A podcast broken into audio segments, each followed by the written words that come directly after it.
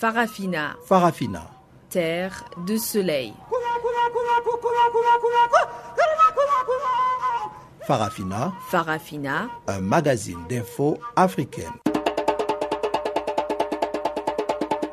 présentation Jacques Kouakou.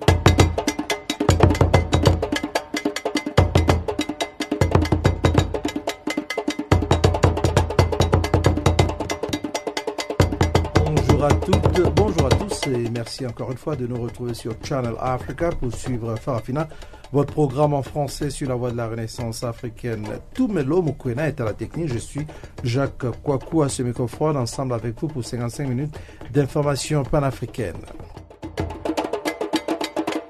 Eh bien, ces informations vont nous conduire en République centrafricaine où on nous annonce l'arrestation à Bangui du fils de l'ancien président François Bozizé.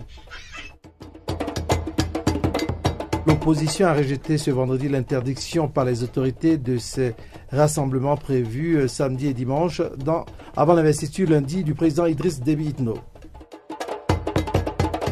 En RDC, le groupe international de soutien à la facilitation du dialogue politique en République démocratique du Congo lance un appel à la majorité présidentielle et à l'opposition de créer les conditions propices pour le lancement des travaux de ce dialogue. Voici donc quelques titres qui vont marquer donc la page magazine de notre programme de ce jour. Mais avant d'y arriver, allons écouter le bulletin que vous présente Guillaume Cabissoso.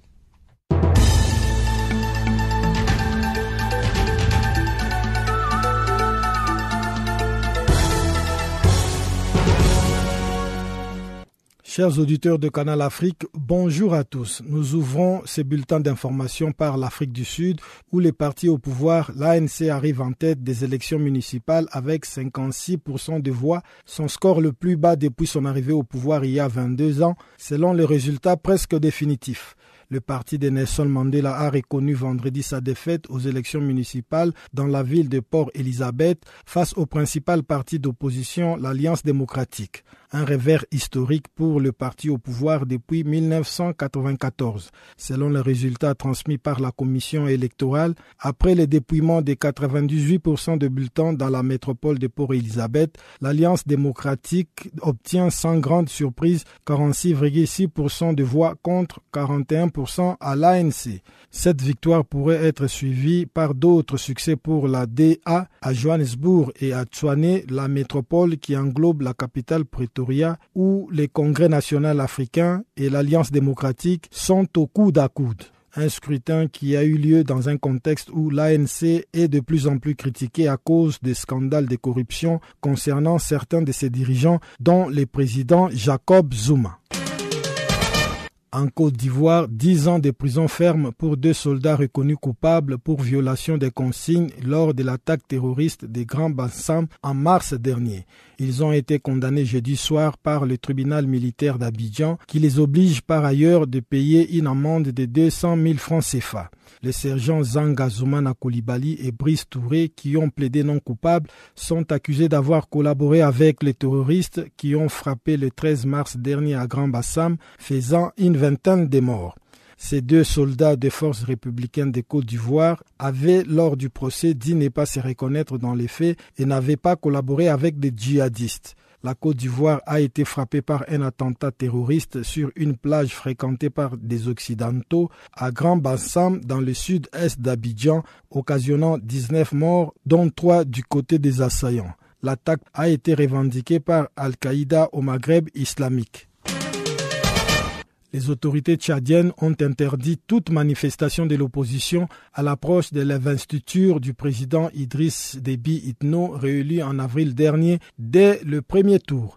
Les fronts de l'opposition nouvelle pour le changement FONAC, un regroupement de plusieurs partis politiques, avaient prévu de manifester lundi et mardi prochain lors de l'investiture d'Idriss Déby pour justement dénoncer la réélection de ces derniers lors de ces scrutins très contestés. Le FONAC a également appelé à la journée ville morte ce même jour pour dénoncer ce qu'il considère comme un hold-up électoral du chef de l'État réélu dès le premier tour de la dernière élection présidentielle d'avril par 61,56% de voix. Ahmad Mohamed Bachir, le ministre tchadien de la Sécurité publique qui a interdit la manifestation, estime que les actions programmées par le FONAC sont de nature à troubler l'ordre public, la quiétude de la population et à intoxiquer l'opinion nationale et internationale. La cérémonie de l'investiture d'Idris Déby Itno au pouvoir depuis 1990 doit se dérouler en présence de nombreux invités étrangers. Dans l'affaire Moïse Katumbi en République démocratique du Congo, sept greffiers du tribunal de paix de Lubumbashi Kamalondo ont été arrêtés mercredi. Ils sont accusés de complicité dans le vol du dossier judiciaire de l'opposant Moïse Katumbi et des destructions méchantes du registre du parquet dans lesquelles deux pages ont été arrachées. Trois des sept greffiers arrêtés ont été relâchés hier tard dans la nuit. Les autres sont encore détenus au cachot du parquet de grande instance. D'après des sources proches du tribunal de paix de Kamalondo, un greffier et la secrétaire de ce tribunal en fuite depuis lundi ont emporté avec eux le dossier judiciaire de l'opposant. Moïse Katumbi, en séjour à l'étranger pour des raisons médicales, a été récemment condamné à trois ans de prison pour spoliation d'un immeuble appartenant à un grec. Dans une correspondance adressée au ministre de la Justice, la juge Chantal Ramazani, présidente du tribunal de paix de Kamalondo, la première à s'enfuir, a affirmé avoir subi des pressions pour prononcer la condamnation de Moïse Katumbi dans cette affaire. À en croire le premier président de la Cour d'appel de Lubumbashi, cette disparition du dossier judiciaire n'a aucune incidence sur la condamnation de l'opposant Moïse Katumbi. Le Mali a pour la première fois fait état jeudi des soldats maliens portés disparus depuis l'attaque le 19 juillet du camp de Nampala. Les autorités maliennes n'ont cependant pas commenté une vidéo diffusée par le groupe djihadiste en Sardine montrant des militaires maliens otages. Selon les derniers bilans fournis par le gouvernement, 17 militaires ont été tués et 35 blessés dans l'attaque du camp de Nampala dans la région de Ségou. L'assaut a été revendiqué par deux groupes armés, un mouvement Peul de création récente et en Sardine. Depuis mercredi soir, circule une vidéo dans Sardine montrant cinq hommes en tenue militaire se présentant comme des soldats capturés le 19 juillet à Nampala. Cette vidéo de moins de trois minutes a été diffusée par l'agence privée mauritanienne Al Akbar. Fin de ce bulletin d'information, je vous laisse avec Jacques Kwaku pour la suite de nos programmes.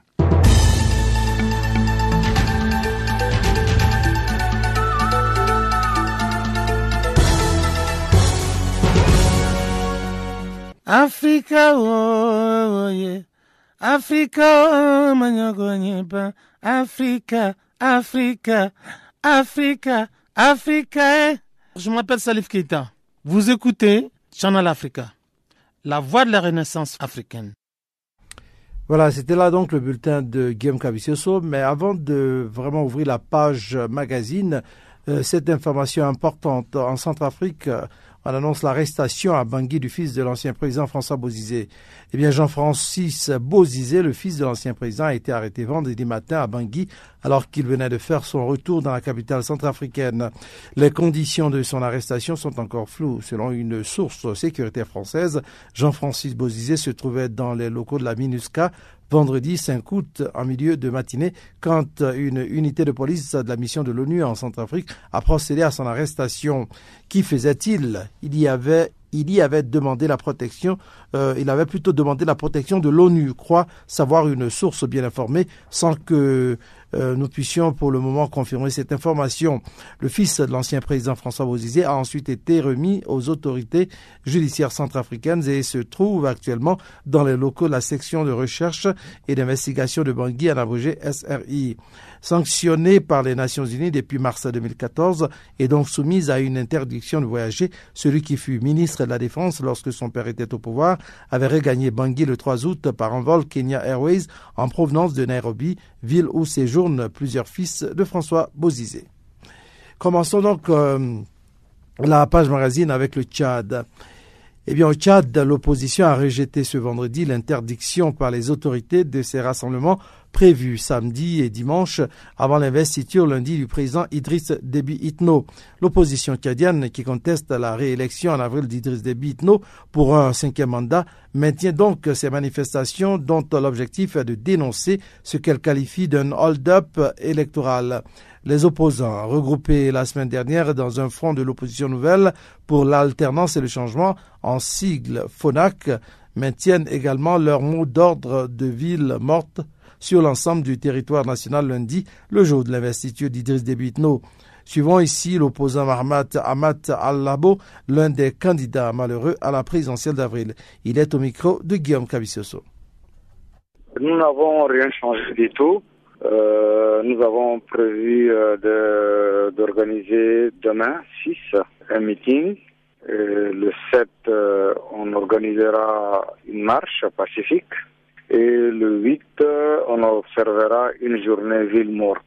Et donc, rien n'a changé parce que nous, nous, avons agi conformément à la Constitution et en accord aussi avec l'article 33 de la loi 19 portant charte des partis politiques. Donc, euh, le ministre de, la Sécurité publique, en prenant un décret, la loi l'obligeait à notifier et motiver sa décision. Il ne l'a pas fait, il a violé la loi. Et donc, nous maintenons naturellement euh, les activités que nous avons prévues. Samedi, c'est déjà demain, moins de 24 heures. Est-ce que nous allons tout droit là vers une confrontation quand on sait que jusqu'à présent, aucune négociation n'est en cours pour arriver à se mettre d'accord sur l'attitude adoptée par l'opposition? Non, nous ne voulons absolument pas du tout de confrontation.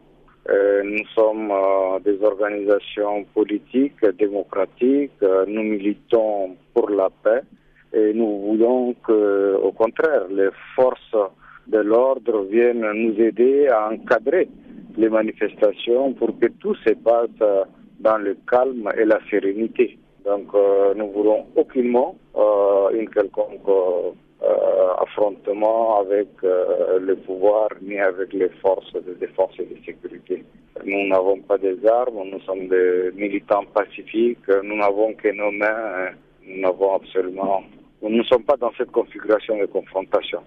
Président, dans le passé, les forces de l'ordre du Tchad ont montré qu'ils n'étaient pas prêts à tolérer un certain refus de se conformer aux décisions du gouvernement. Est-ce que vous ne craignez pas qu'il y ait des morts ou des blessés comme dans des manifestations précédentes? Bon, vous savez que aujourd'hui, euh, il y a des médias, il y a beaucoup d'observateurs, il y a beaucoup de journalistes qui viendront couvrir. Euh, Bon, et les gens, tous ces gens-là seront pris à témoin. Celui qui va tuer, celui qui va tirer sur des manifestants pacifiques, il répondra devant les juridictions, qu'elles soient nationales ou internationales. Nous, on ne viole pas la loi. Non, nous, on ne pense pas que notre ville morte va empêcher euh, ceux qui veulent investir euh, Idriss Déby de le faire. Mais nous, on ne sera pas de la partie, nous, on ne sera pas des manifestations. Et quelle signification vous donnez à cette journée ville morte qui coïncide avec la prestation de serment du président Idriss Itno? Euh, Nous avons euh, affirmé que le président Déby n'a pas été élu.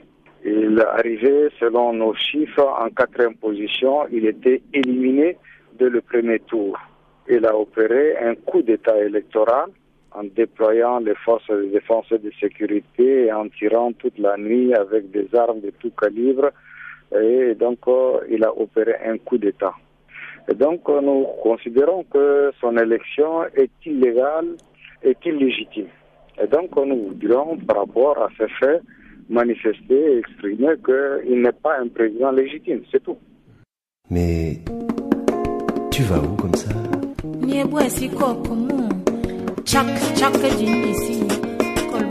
Channel Africa. Channel Africa. Channel Africa, la voix de la Renaissance africaine. Retrouve-nous sur www.channelafrica.co.za. Voilà, nous passons maintenant à la RDC, le groupe international de soutien à la facilitation du dialogue politique en République démocratique du Congo lance un appel à la majorité présidentielle et à l'opposition pour créer des conditions propices pour le lancement des travaux de ce dialogue. Au cours d'une rencontre à Kinshasa, le groupe a souligné que le dialogue attendu dans ce pays doit être non seulement équitable et inclusif, mais aussi qu'il doit être régi et qualifié par le respect de la Constitution congolaise et la résolution 2277 du Conseil de sécurité des Nations Unies. Écoutons ici le compte-rendu de Jean-Noël Bamoisé. Ce groupe international composé de représentants des Nations Unies, de l'Union européenne, de la francophonie, de la Conférence internationale sur la région des Grands Lacs et de la communauté de développement d'Afrique australe a souligné justement l'urgence de pouvoir lancer les travaux de ce dialogue. C'est depuis le mois de novembre 2015 que le chef de l'État congolais Joseph Kabila a convoqué le dialogue dans le but de préparer un environnement pouvant permettre la tenue des élections attendues ici dans un climat de paix, mais en tout cas le lancement des travaux a pris trop de temps. Le groupe de soutien estime que la majorité et l'opposition doivent créer des conditions propices pour le lancement d'un dialogue équitable inclusif qui doit également être régi et qualifié par la constitution de ce pays et la résolution du Conseil de sécurité des Nations Unies. Écoutons plutôt l'envoyé de l'Union européenne pour la région des Grands Lacs, Koun Vervaek, qui revient d'abord sur le groupe de soutien. C'est un groupe de soutien en soutien de la facilitation et du dialogue politique ici en République démocratique du Congo. C'est dans ce cadre-là que nous opérons. Notre présence physique venue des capitales témoigne aussi de l'urgence de pouvoir lancer ce dialogue. Et notre message aujourd'hui, la majorité comme l'opposition, c'est à tous de créer les conditions propices pour lancer dans les meilleurs délais ce dialogue. Nous appelons vraiment à la contribution de tous. Ça doit être un dialogue qui pour nous doit être équitable, inclusif et qui est régi et qualifié par la résolution du Conseil de sécurité 2277, mais aussi par le respect de la Constitution congolaise. L'envoyé de l'Union européenne pour la région des Grands Lacs a saisi cette occasion pour lancer un appel au respect des libertés publiques et de l'espace politique ici en République démocratique du Congo. Dans tous les cas, pour Koun Vervaek, le gouvernement congolais doit également libérer tous les détenus politiques et prisonniers afin de faciliter un dialogue avec l'opposition car c'est un élément important des mesures d'apaisement. Nous encourageons le gouvernement dans ce cadre d'aller plus loin dans la libération des détenus politiques et, et prisonniers parce que c'est un élément important des mesures d'apaisement qui peuvent contribuer à créer les conditions propices pour ce dialogue. C'est pour ça que nous œuvrons et c'est dans ce cadre et dans cet esprit que nous aurons des consultations avec toutes les parties. Il y a des déclarations qui ont été faites, donc nous sommes là, encore une fois, en soutien du dialogue et en soutien de la facilitation qui doit mener à ce dialogue. Et justement, après consultation avec le groupe de soutien jeudi, le rassemblement des forces accusées au changement dirigé par l'opposant historique Étienne Tshisekedi a présenté ses préoccupations. Le groupe a pris bonne note et a promis de les étudier et y apporter une réponse. C'est en tout cas ce qu'affirme ce cadre de l'Union pour la démocratie et le progrès social, Bruno Chibala, qui parle d'abord de ses préoccupations. Il s'agit, un, de la transformation du groupe de soutien à la facilitation en groupe international de facilitation. Deux, l'inopportunité d'avoir un comité préparatoire. Trois, la décrispation effective la situation politique par la libération immédiate et inconditionnelle des prisonniers politiques et d'opinion qui croupissent dans les geôles du pouvoir. Et quatre, les non-dédoublements de partis politiques. Le groupe de soutien a enregistré ces préoccupations et a, a promis d'aller les étudier et de nous réserver une réponse appropriée. Pendant ce temps, l'opposition qui qualifie Edem Kodjo de grand kabiliste campe sur sa position. En tout cas, il exige notre facilitateur en remplacement de cet ex-premier ministre togolais. Jean-Noël Bamoise, Channel Africa, Kinshasa. Farafina. Farafina. Terre de soleil. Farafina. Farafina. Un magazine d'infos africaine. Côte d'Ivoire à présent. Condamnation jeudi en Côte d'Ivoire de deux soldats à 10 ans de prison ferme, chacun pour avoir côtoyé des djihadistes ayant participé à l'organisation de l'attaque de la station balnéaire de Grand Bassam. Un assaut qui avait fait 19 morts en mars dernier. Voici ici des détails avec Guillaume Cabissoso. Le sergent Zangazoumana Koulibaly et Brice Touré, tous membres de la garde républicaine ivoirienne, ont été reconnus coupables de violations des consignes et associations des malfaiteurs par le tribunal militaire pour avoir rencontré Hassan Bari Dissam, l'un des suspects de l'attentat. Le tribunal a suivi la réquisition du commissaire du gouvernement Ange Kessi qui avait demandé 10 ans de prison ferme et 200 000 francs CFA d'amende pour chacun des accusés pour s'être associés par leur cupidité aux activités délictueuses qui ont provoqué un désastre, une catastrophe, une calamité, un massacre en Côte d'Ivoire. La défense a plaidé la relaxe pure et simple de ses clients, estimant que l'enquête sur l'attaque de Grand Bassam en était assez balbutiement. Je suis dessus de cette condamnation, a réagi l'avocat de la défense, maître Raoul Goibi, promettant de ses pouvoirs en cassation. Sam, le témoin d'un l'un des suspects de l'attentat, chauffeur de profession, doit être poursuivi dans un autre procès devant un tribunal civil pour crime, terrorisme et association de malfaiteurs. Jeudi à la barre, le sergent Koulibaly a déclaré n'avoir rien à se reprocher. Je n'ai pas collaboré avec un quelconque terroriste, a-t-il lancé. Je suis innocent, je n'ai rien à voir avec cette affaire qui me dépasse, a affirmé de son côté le sergent Touré, membre de la garde républicaine ivoirienne.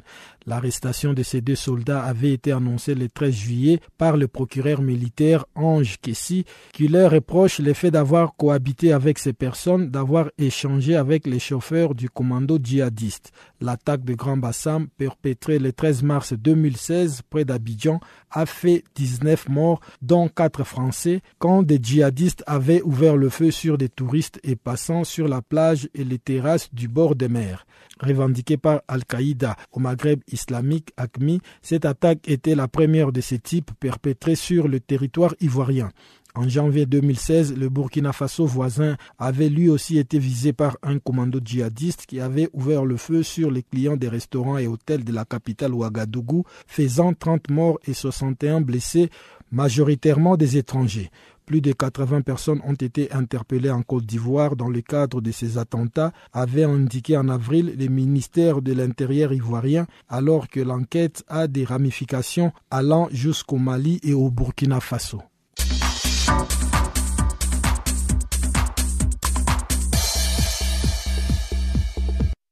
Parlons maintenant de, la situation dans le delta euh, du Niger. Depuis le début de l'année, les attaques contre les infrastructures pétrolières se sont multipliées dans le delta du Niger, dans le sud-est du Nigeria. Symptôme d'une, euh, du regain de tension, l'émergence des vengeurs du delta du Niger, un groupe, euh, un nouveau groupe donc rebelle inquiète les autorités. Il faut dire qu'en effet, plus d'une dizaine d'attaques revendiquées par les vengeurs du delta du Niger, en anglais Niger Delta Avenger, en abrégé NDA ou NDA si vous préférez, au mois de juillet, une quinzaine au total en 2016. Depuis le lancement en février de son opération Économie Rouge, le nouveau groupe rebelle qui emprunte son nom au super-héros des comics américains Marvel ne cesse de faire parler de lui dans le delta du Niger, donc d'où provient la quasi-totalité du pétrole nigérien premier producteur du continent. Selon Martin Ewi, spécialiste du Nigeria, affilié à l'Institute for Security Studies, abrégé euh, ISS, une soixantaine d'attaques ont été conduites au mois de mai et juin dans le delta du Niger. Leur résurgence dans cette région du sud-est du Nigeria qui, depuis près de 50 ans, est le théâtre du mouvement sécessionniste biafrais, fait craindre un retour au scénario du début des années 2000 quand le MND entendez Mouvement pour l'émancipation du delta du Niger, multipliait les sabotages et les enlèvements de travailleurs du secteur pétrolier. Les estimations varient au gré des déclarations de l'armée nigériane et des communiqués des compagnies pétrolières visées ou encore des revendications des vengeurs du delta du Niger via Twitter ou leur site internet. Pour l'expert de l'ISS basé à Pretoria, en Afrique du Sud, il est difficile d'attribuer toutes ces attaques au NDA, surtout lorsqu'il ne les revendique pas. Le groupe rebelle a ainsi démenti avoir été l'auteur des deux attaques meurtrières au cours desquelles huit policiers et soldats de l'armée nigérienne ont été tués, affirmant ne s'attaquer qu'aux biens et non euh, qu'aux biens et non aux personnes. Les rebelles ont par ailleurs dénoncé régulièrement l'existence d'imposteurs sur Facebook et Twitter, si bien qu'ils ont décidé début juillet de communiquer désormais qu'à travers leur site internet. C'est par ce biais qu'ils ont également démenti avoir entamé tout dialogue avec le gouvernement nigérien. La résurgence des attaques coïncide avec l'annonce de la fin, en fin 2018 du programme d'amnistie dont bénéficiaient les anciens rebelles du MND, euh, notamment 30 000 militants au total. Sa non-reconduction était l'une des promesses de campagne du président nigérien Muhammadu Buhari. Conclu en 2003, l'accord prévoyait le versement de 65 000 naira on entendait 204 dollars par mois à chaque ex-rebelle en échange de son renoncement à la violence. Les vengeurs du Delta du Niger ont plusieurs fois rejeté les accusations selon lesquelles ils compteraient dans leur rang d'anciens du MEND. Tompolo, de son vrai nom, Government Ekpepupolo, l'un des ex-chefs rebelles les plus connus, arrêté en janvier pour corruption, a lui-même démenti dans la presse nigériane appartenir à la nouvelle organisation. Mais pour Martine, oui, tout porte à croire que les anciens insurgés du MND, du MEND, plutôt sont derrière la création des vengeurs du Delta du Niger. Sinon, pourquoi demanderait-il la reconduction de l'amnistie de 2009 dont seuls les ex-rebelles bénéficient s'interroge l'expert de l'ISS de l'ISS plutôt. C'est en effet l'un des onze points de la liste de revendications portées par les Vengeurs du Delta du Niger, publié le 13 février sur leur site internet au moment du lancement de leur opération intitulée Économie rouge. Il figure également la demande du partage de la propriété des blocs pétroliers, 60% entre elles accordées pour la région pétrolière et 40% pour le reste du pays. Point qui rejoint les aspérités du mouvement indépendantiste biafrais comme le MEND en son temps. Beaucoup craignent qu'avec la victoire de Mohamed Bouhari, musulman du Nord, les tensions réjailliraient dans la région du delta du Niger, d'où était originaire le président sortant Goodluck Jonathan. Je m'appelle Papa Wimbalen Kuruyaka.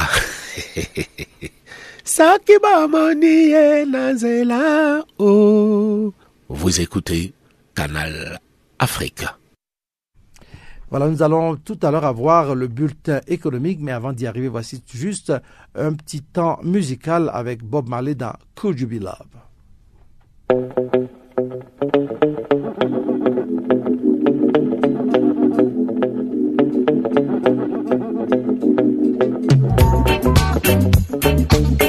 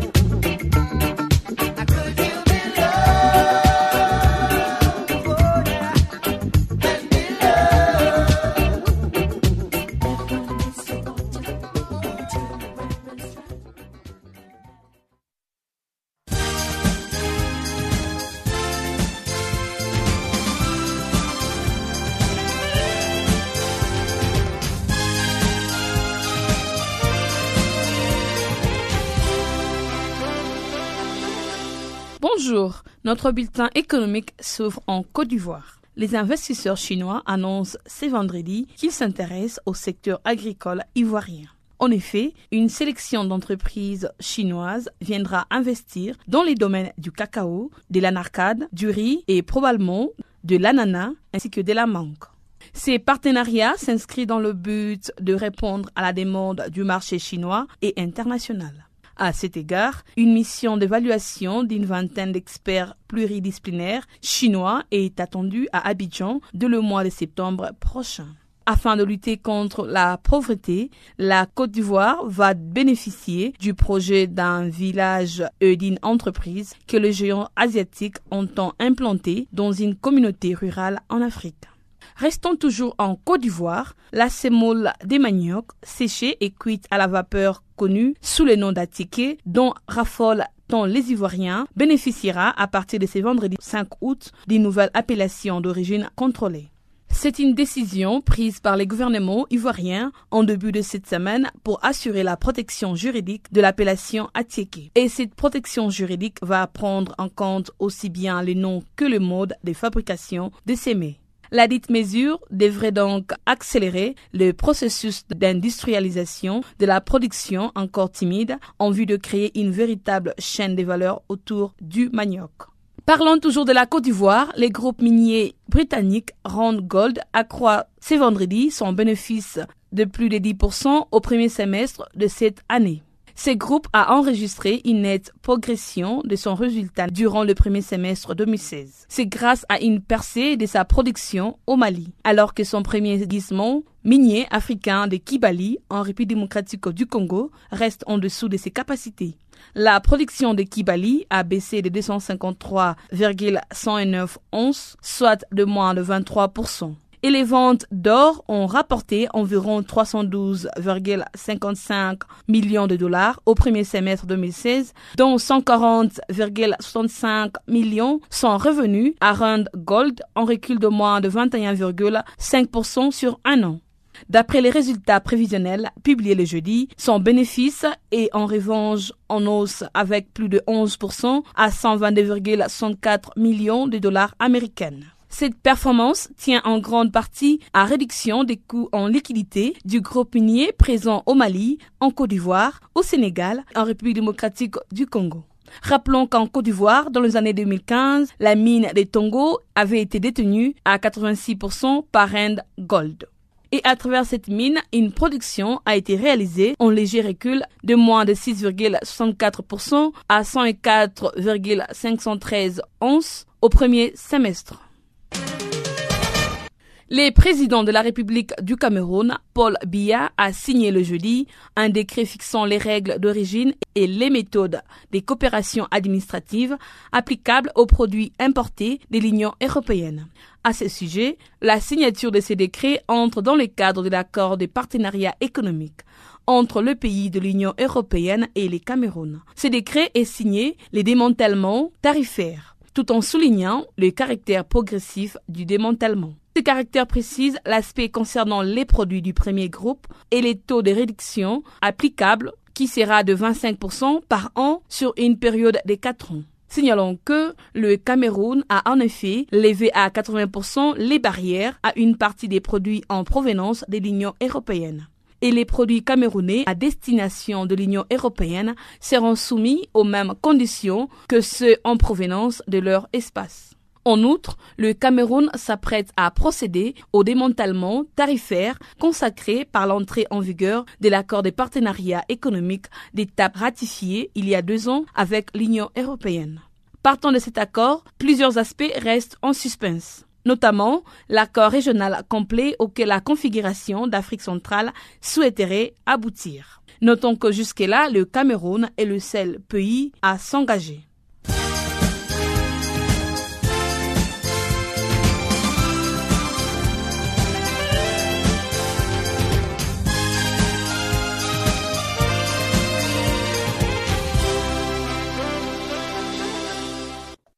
C'était là le bulletin économique euh, présenté pour vous par Chanceline Lourarquois.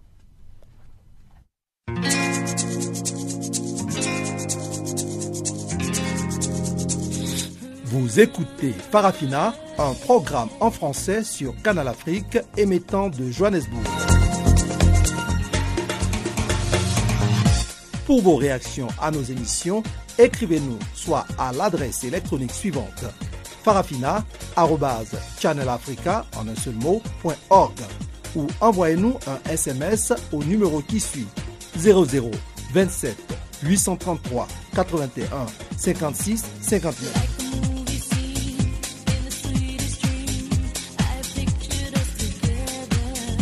Notre adresse électronique farafina.channelafrica en un seul mot, .org ou par SMS 0027 833 81 56 59.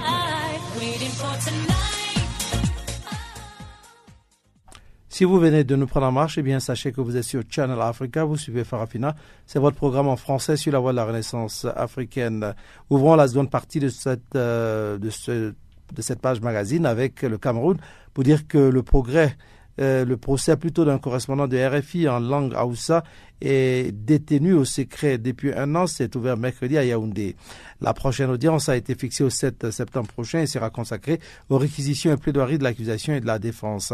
Ahmed Abba est accusé de ne pas avoir partagé les informations collectées à propos du groupe islamiste Boko Haram. Ahmed Abba a de nouveau plaidé non coupable lors de ce premier débat contradictoire sur le fond qui s'est déroulé dans un climat très tendu alors que le commissaire du gouvernement a révélé que le journaliste avait été placé sous écoute téléphonique.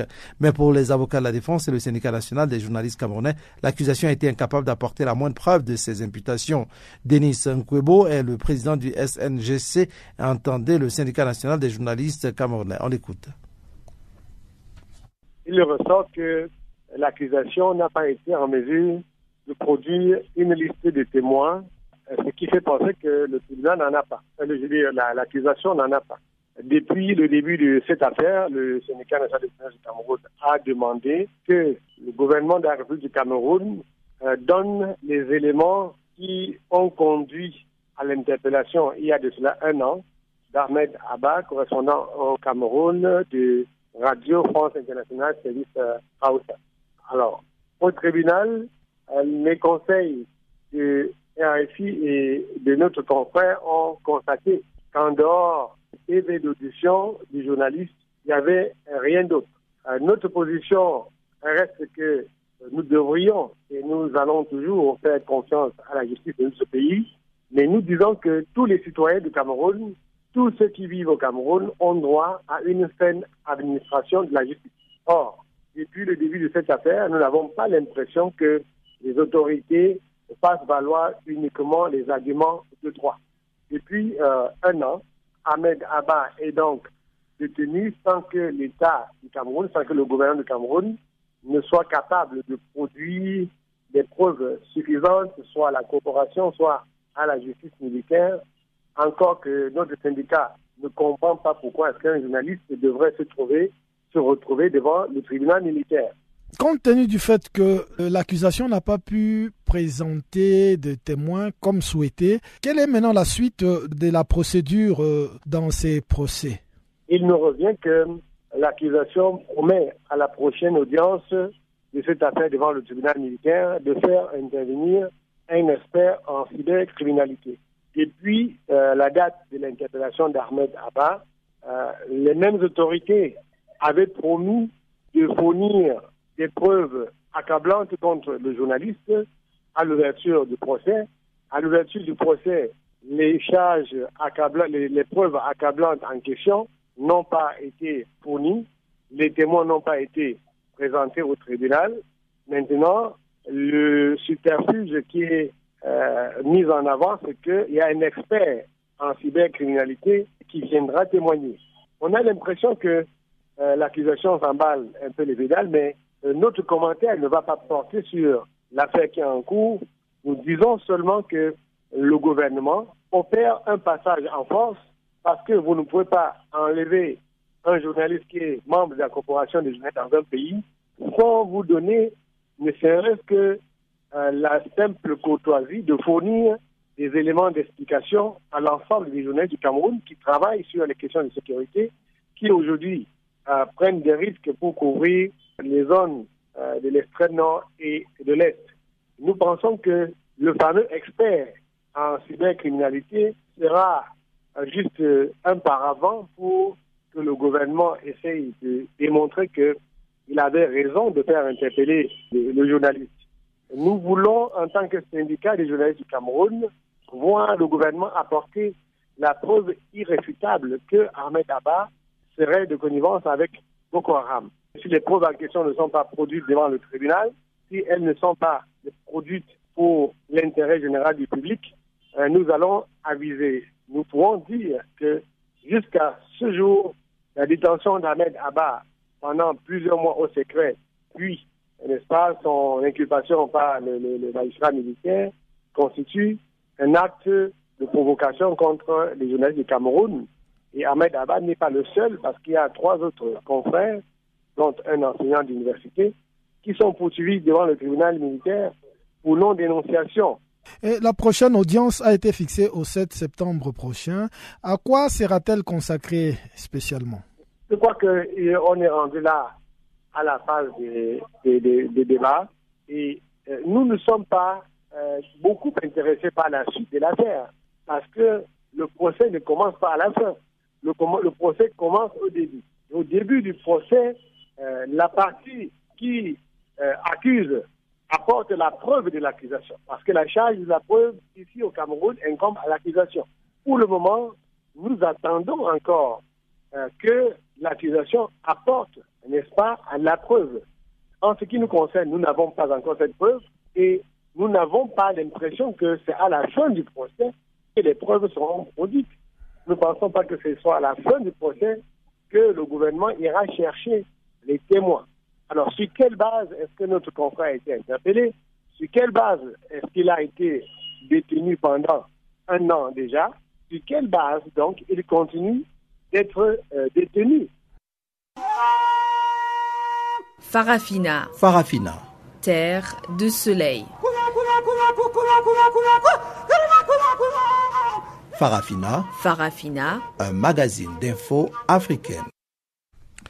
Togo, dix mois après son adoption, l'ONU a déjà commencé à évaluer le programme de développement durable à l'horizon 2030 lors d'un forum politique organisé du 13 au 20 juillet à New York élément central de l'architecture de suivi du programme de ces 17 objectifs de développement durable en abrégé ODD et 169 cibles, le forum politique de haut niveau a permis, en présence de plusieurs ministres, dont le chef du gouvernement togolais, Komi Selom Klassou, de faciliter l'échange d'expériences, fournir une direction politique, des orientations et des recommandations et encourager la cohérence et la coordination des politiques de développement durable à l'échelle de l'ensemble du système. Plus de détails ici avec Komi Selom Klassou, Premier ministre du Togo. Le PNUD et l'UNDSA ont véritablement été aux côtés du Togo dans la mise en œuvre de ce processus d'intégration des stratégies des ODD dans notre politique nationale de développement. Je n'en veux pour preuve que euh, pour le PUDC, je rappelle que le PUDC, c'est le programme d'urgence de développement communautaire. Et donc, ce que nous avons fait, c'est de dépêcher des experts vers les populations pour une consultation avec les différents leaders d'opinion, les hommes, les femmes, les jeunes, les chefs coutumiers et d'autres leaders euh, d'opinion euh, locaux pour voir quelles sont vos priorités, les besoins. Et dans chaque localité, cette concertation a permis de décliner, ce sont les populations elles-mêmes. Donc, qui ont défini leurs besoins. Alors, comme tout est prioritaire, mais on ne peut pas tout réaliser immédiatement, la question est posée parmi ces priorités ou bien ces besoins en termes de priorité. Si on doit vous faire une chose, laquelle? Deuxième, laquelle? Ainsi de suite. Donc, ce processus a été élaboré avec l'appui du PNUD. Donc, à ce jour, nous avons bénéficié énormément de l'appui technique et de l'expertise du PNUD. Pour ça, nous saluons également l'antenne du PNUD au Togo euh, avec sa coordinatrice Madame Kariata Lo Ndiaye et son équipe qui fait du très très bon travail au Togo parce que cette équipe n'hésite pas sur le plan euh, de l'expertise ou même de la mobilisation de ressources au niveau d'autres partenaires pour accompagner le Togo dans la mise en œuvre d'un certain nombre de programmes. L'OIF euh, elle également a aidé le Togo, notamment par le biais de cette fameuse analyse systémique de la durabilité. Donc euh, là aussi, le Togo est en pointe, en avance, en, essayant donc d'être euh, un projet pilote par rapport à, à cette analyse, donc y compris avec Madagascar. À l'entame de mes propos, j'avais dit que le Togo salue la communauté internationale du fait que l'honneur nous a été fait d'être désigné avec Belize comme les deux pays pilotes dans euh, la mise en œuvre, dans l'intégration, euh, l'expérimentation de l'intégration des objectifs du développement durable dans les instruments nationaux de planification de développement. Lorsque vous êtes désigné comme pays pilote, c'est un honneur, mais aussi c'est un devoir. Il y a un devoir. Donc le Togo doit pouvoir illustrer et donner la certitude que la communauté internationale ne s'est pas trompée en mutant des OMD vers les ODD. Et donc, n'ayant pas toutes les compétences requises, nous n'avons pas hésité à faire appel à ces compétences d'où nous pouvons les trouver. Et c'est ainsi que euh, l'Institut de la francophonie pour le développement durable, l'IFDD, nous a beaucoup assisté dans la définition des priorités, dans l'élaboration de ce que je peux appeler euh, d'abord l'analyse des cadres stratégiques de planification et dans le renforcement de capacités de ceux et celles qui sont chargés dans notre pays de suivre l'intégration des objectifs de développement durable dans nos politiques nationales. Pas plus que du 6 au 10 juin dernier, une euh, mission de l'IFDD a séjourné au Togo et cette formation a rassemblé plus d'une centaine d'acteurs venant de tous les niveaux, niveau local, régional, central, pour euh, faire un travail d'appropriation de la procédure, comment le programme national de développement durable doit être bâti? Comment faut-il identifier les cibles? Avec qui? Est-ce que c'est à la place des bénéficiaires ou avec les bénéficiaires? Là, directement, on répond pour dire c'est avec les bénéficiaires.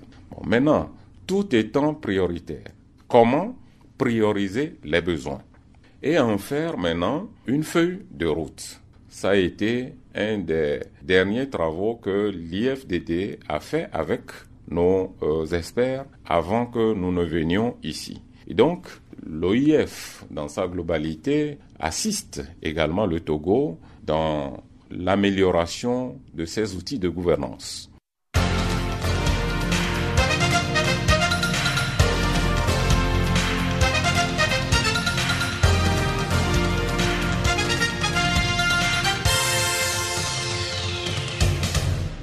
Bonjour, amis auditeurs de Channel Africa. C'est vendredi 5 août, les portes des Jeux Olympiques des Rio 2016 s'ouvrent au Brésil. Toutes les délégations affûtent leurs armes en vue de la compétition.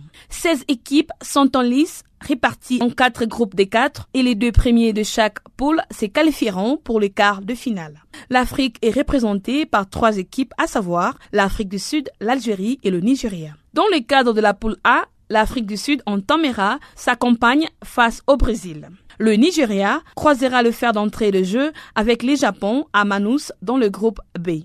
Et dans le groupe D, les Algériens seront les premiers représentants du continent à entrer en lice à Rio face au Honduras. De l'autre part de la billetterie, les choses ne vont pas très fort puisque 1,2 million de places restent encore invendues par ailleurs, les organisateurs ont tous de même réussi à écouler 4,9 millions de billets. Des tickets dont les prix varient de 827 à 1268 euros sont encore en vente ce vendredi pour la cérémonie d'ouverture dans le mythique stade de Maracana. Voici les matchs au programme de cette première journée. Le Danemark s'opposera à l'Irak, l'Allemagne jouera contre le Mexique, l'Argentine jouera contre le Portugal, la Colombie sera opposée à la Suède et enfin la Corée du Sud va jouer contre le Fidji. Les basketteuses sénégalaises sont le seul africaines présentes aux Jeux olympiques de Rio 2016 au Brésil.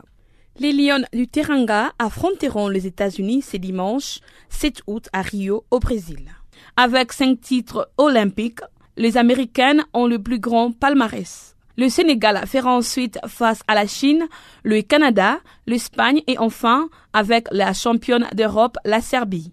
Pour les sélectionnaires de l'équipe nationale sénégalaise féminine de basketball, Mustapha Gaye, il s'est dit satisfait des fonds et des conditions d'entraînement que le Sénégal leur a octroyés. Il déclare, je cite, Je sais que l'État du Sénégal a d'autres priorités. Nous sommes un pays en développement. J'affirme que nous sommes dans de bonnes conditions. Fin de citation. L'entraîneur des Lions se veut réaliste par rapport aux équipes occidentales.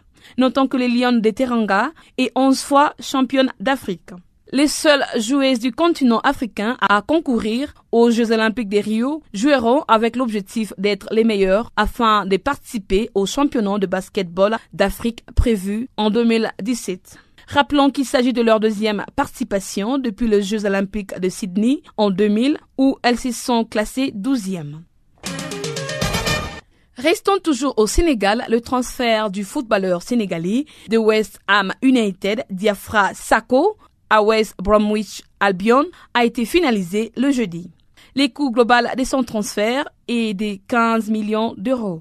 Malgré ses blessures, Diafra Sako a marqué 15 buts en 44 matchs joués en Premier League.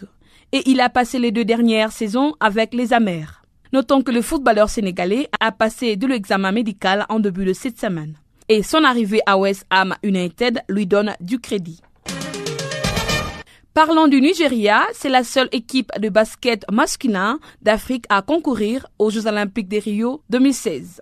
Le Nigeria fera face à l'Argentine lors de leur première rencontre aux Jeux olympiques le 8 août prochain.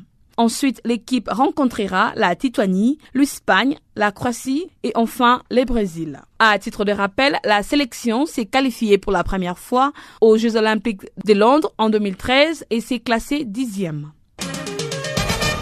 Le capitaine de l'équipe nationale de la Sierra Leone, Umaru Bangour, a quitté le club Belouros des Dynamo Minsk le jeudi pour le FC Zurich. Ce dernier rejoint le club suisse avec lequel il a signé un contrat de trois ans. Quant à lui, c'est une bonne décision. Il déclare, je cite, J'ai choisi de quitter l'élite biélorusse pour rejoindre la deuxième division suisse. Le dirigeant du FC Zurich m'ont demandé de les aider à retrouver leur place dans le football d'élite de la Suisse. Fin de citation. Ce dernier devient donc le deuxième international sierra-léonais à jouer en Suisse après Mohamed Kalon qui a joué pour AC Lugano.